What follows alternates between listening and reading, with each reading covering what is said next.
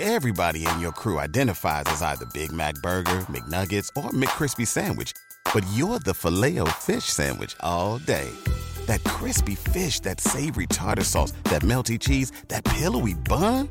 Yeah, you get it. Every time. And if you love the filet of fish, right now you can catch two of the classics you love for just $6. Limited time only. Price and participation may vary. Cannot be combined with any other offer. Single item at regular price. Ba da ba ba ba.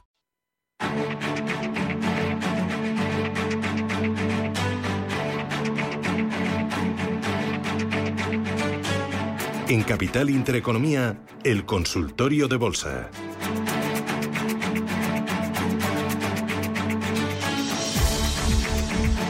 Consultorio de bolsa con todos ustedes, 915331851. Si lo prefiere, 915331851.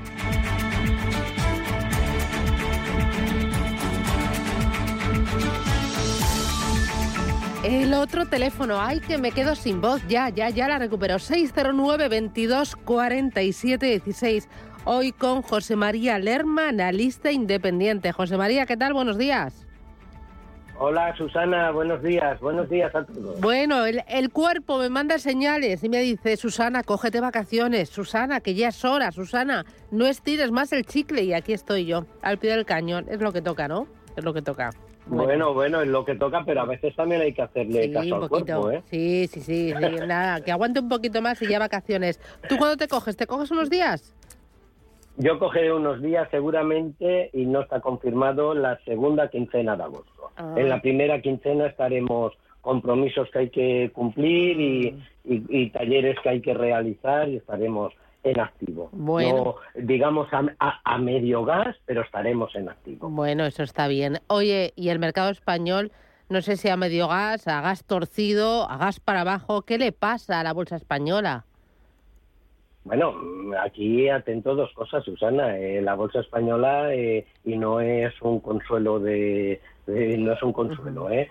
Pero eh, la bolsa española puede que sea el índice en cuanto al resto de índices como el DAS en Europa y los americanos que mejor se está comportando siempre en- con, resultado negativo en lo que es al inicio del año, pero el que mejor se está comportando con respecto a los demás, igual que el FTSE en Londres, son los dos índices que mejor están comportándose hasta este momento.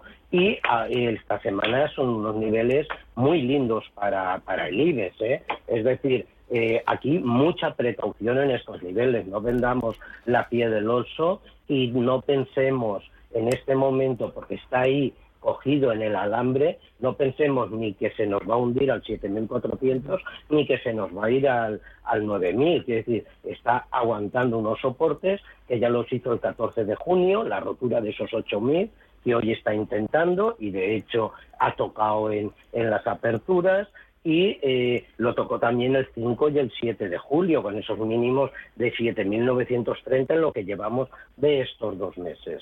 Ahora, eso sí, muy atentos, porque la rotura de cierre de esos 7.925, 7.900 anticiparía una caída entre un 6 y un 8% a tocar esos niveles de 7.400 de marzo. Y por otro lado, y por otro lado, porque siempre hay que mirar las dos opciones, el aguantar estos niveles de 8.000 en el cierre, no perderlos al cierre del contado, pues puede tener un impulso hacia esos 8.250 en primer lugar.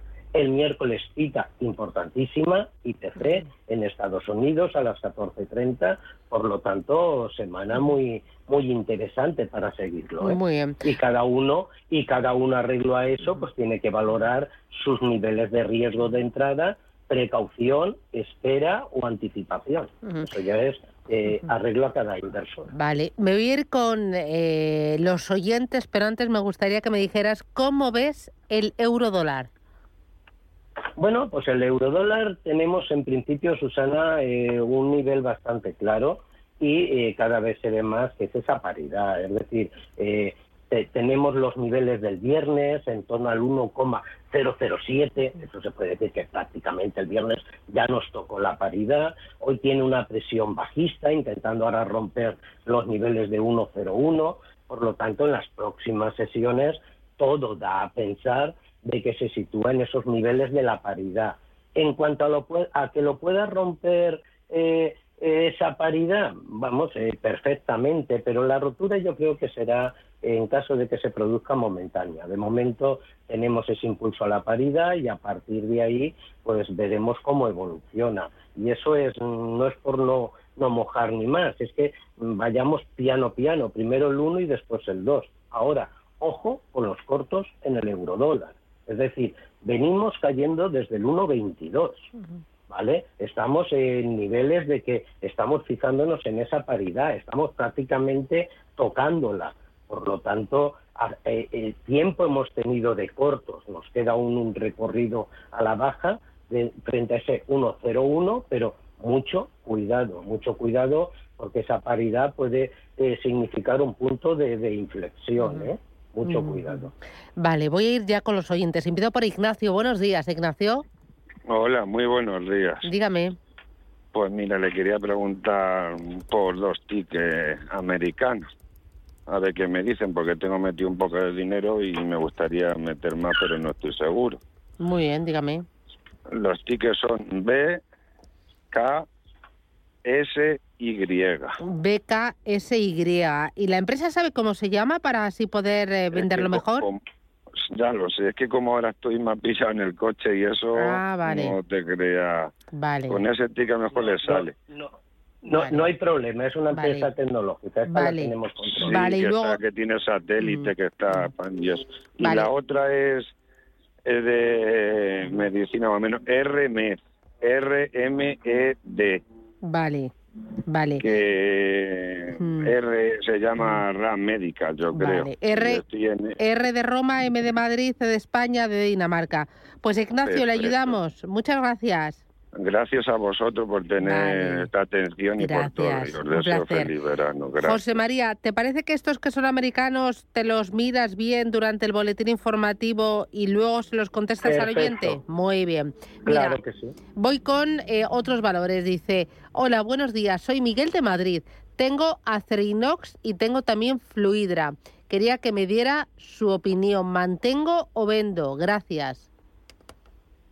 Bueno, pues aquí tenemos dos acciones en cuanto a Cerinos eh, y no sabemos el precio de ninguna de las dos. Por lo tanto, mantengo yo lo primero que le diría que no hay que enamorarse de ninguna acción. Y cada y cada uno tiene que tener eh, su nivel máximo de pérdidas porque puede volver a entrar en ella cuando quiera, pero el nivel máximo en el que uno dice hasta aquí puedo perder, debo de perder, es lo que siempre, independientemente de lo que yo o cualquier otra persona le diga, para no dañar la cuenta. Como no sabemos el nivel que tiene de entrada ni la pérdida que lleva en este momento, al decir si las aguanta, yo le diría que ya Cerinos las mantendría de momento. Acerinos ha tenido en las últimas sesiones una caída fuerte con un gap desde los 9.20 a esos 8.90. La presión sigue siendo bueno, pues de impulso totalmente bajista, desde los 12.32 hacia los 8.10 y por lo tanto yo mientras que no nos perdiera los mínimos que ha hecho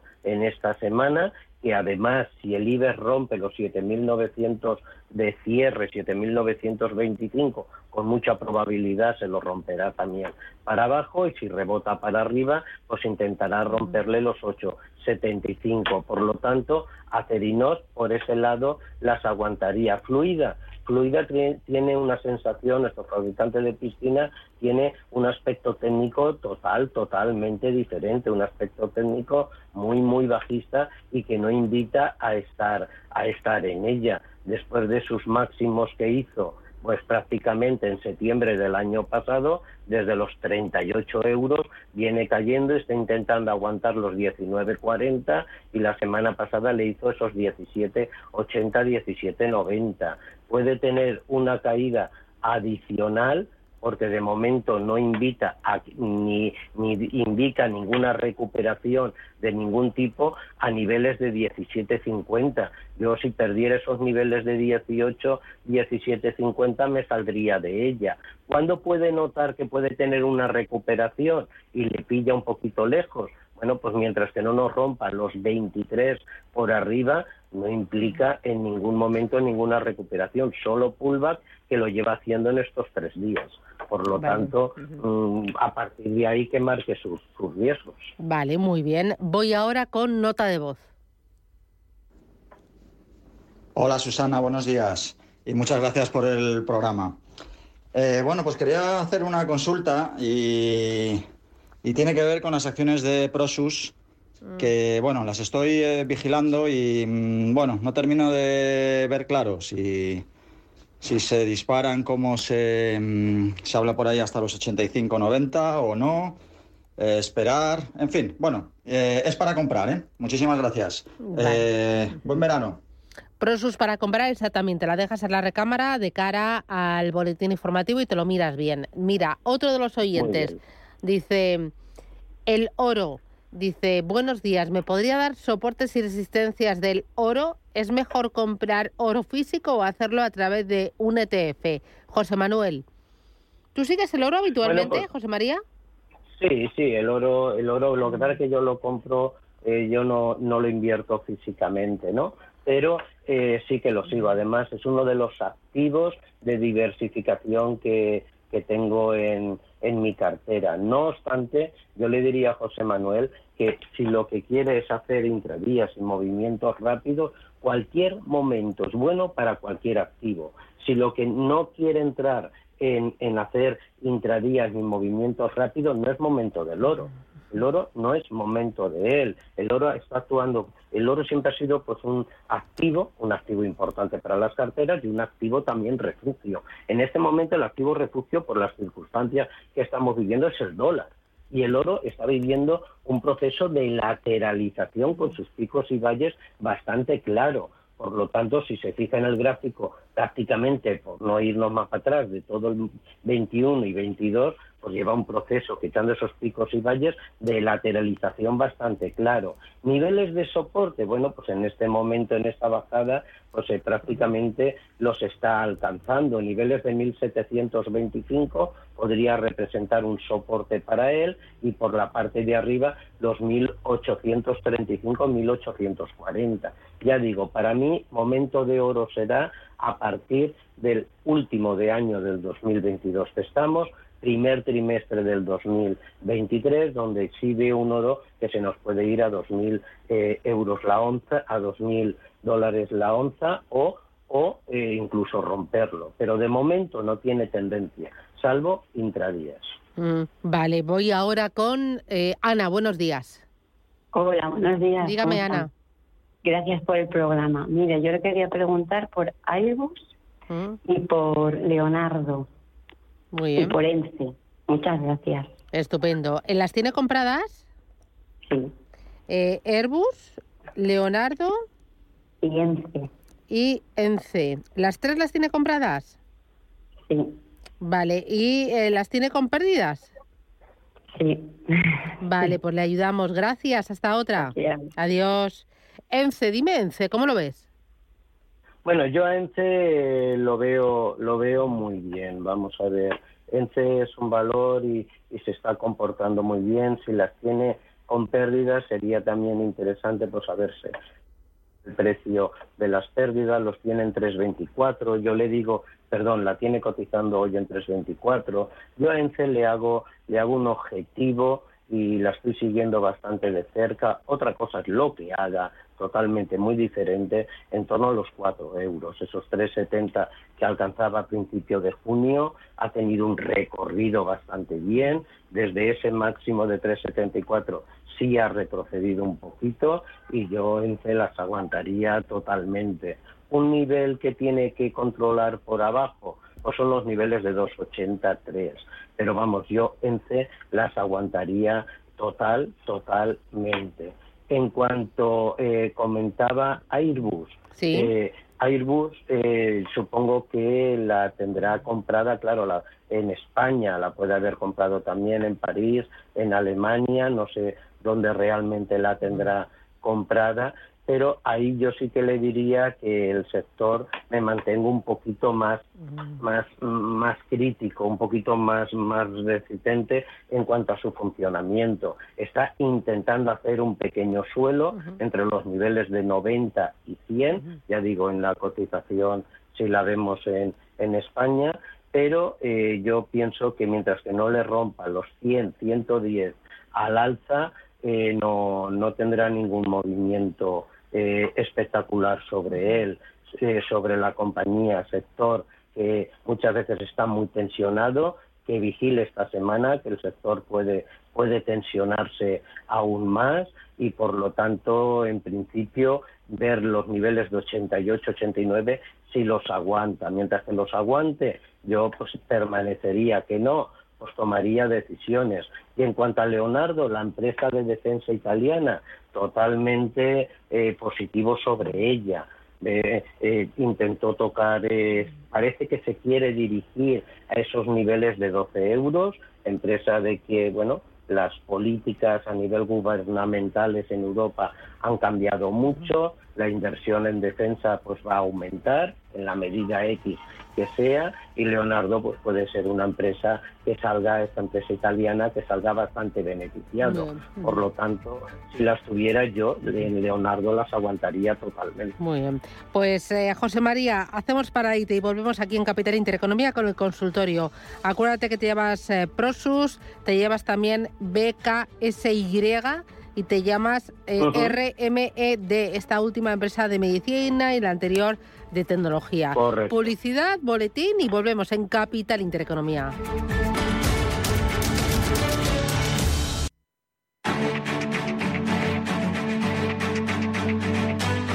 En Capital Intereconomía, el consultorio de bolsa.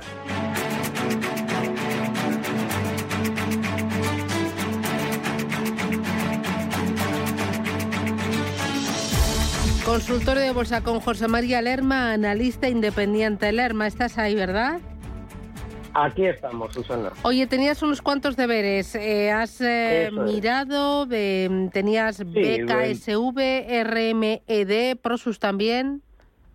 Correcto. Bueno, eh, vamos a ver, empezamos contestándole por orden de que nos han, mm. nos han hecho las consultas y tenemos la empresa de tecnología BKSI bueno, pues es una, una empresa en el que mm, eh, supongo que estará, estará con pérdidas y hay que ver el momento que haya entrado, pero en principio el valor, el valor, vemos que desde septiembre, desde septiembre ha hecho una bajada bueno, impresionante el valor desde septiembre del 2021, ¿eh? estamos hablando. Ha hecho una bajada el valor impresionante y por lo tanto desde los 12, 25 dólares ha caído en picado totalmente a niveles mínimos que hacía a principios de junio en torno al dólar. Pero es que a partir de ahí es para que veamos la volatilidad que puede tener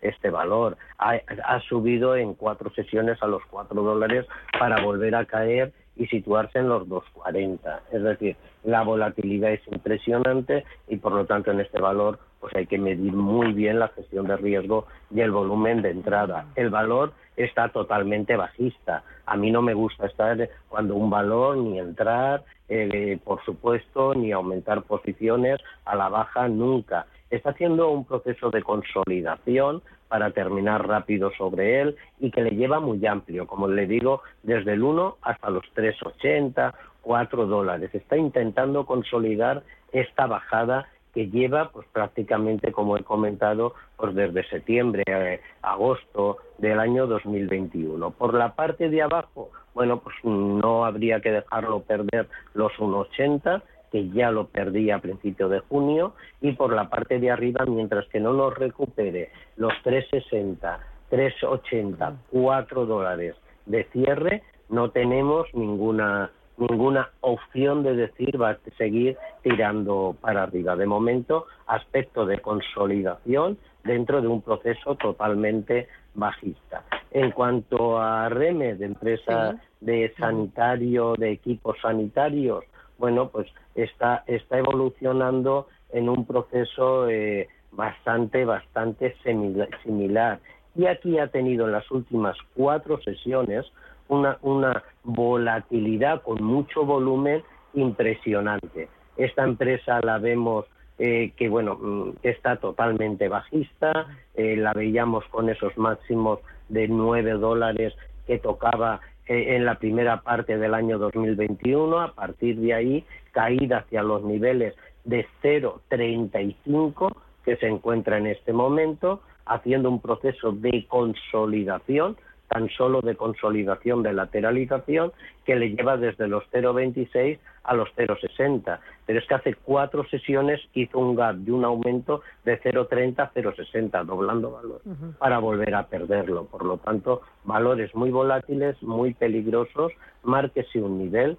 Si rompe los 0,6 para arriba, el valor puede darle alguna opción de recuperación o mires un nivel de entrada para buscar una salida y por la parte de abajo cuidado con la pérdida de los 0,30. En cuanto a Prosus que nos comentaban, eh, cotiza en varias eh, en varios mercados. De momento yo pienso que la podrá tener en, el, en Estados Unidos, en el Nasdaq, pero bueno, de momento cotiza también en varios mercados. Vamos a darla de allí. Cerraba en 68 con 0,5 dólares. En este momento la preapertura no me está marcando prácticamente ninguna ninguna variación y el mercado el valor bueno pues mm, pues eh, ha tenido por eso comentaba posiblemente de esa escapada que ha tenido ha tenido un espectacular impulso alcista en las últimas sesiones y sobre todo mucho cuidado. No oí al oyente porque yo creo que dijo de entrar. Susana, ¿vale? Creo que dijo de entrar, pero por cerrar el valor, para que veamos, ha hecho un gap desde los 54 dólares a los 64 dólares. Ahora está intentando conseguir esos 68. Vigile no cerrar el gap de los 56 dólares, que sería algo muy negativo, y por la parte de arriba puede tener un incremento muy rápido a niveles de 76, 82 dólares. Y cuidado que la volatilidad es grande y el riesgo, por tanto, también no miremos el beneficio. Mm, vale, voy ahora con otro oyente 91 533 18 51. Es María. Buenos días. buenos días, muchas gracias. ¿eh? A usted, dígame. Por la oportunidad. Me gustaría que me hablara, que me opina, su opinión sobre Merlin Properties compradas a 10.79 y sobre Acerinos compradas a 11.60. Vale, eh, pues le ayudamos. Gracias, María. Que tenga suerte. Muchas gracias. Adiós. ¿Qué hacemos con estas eh, acciones?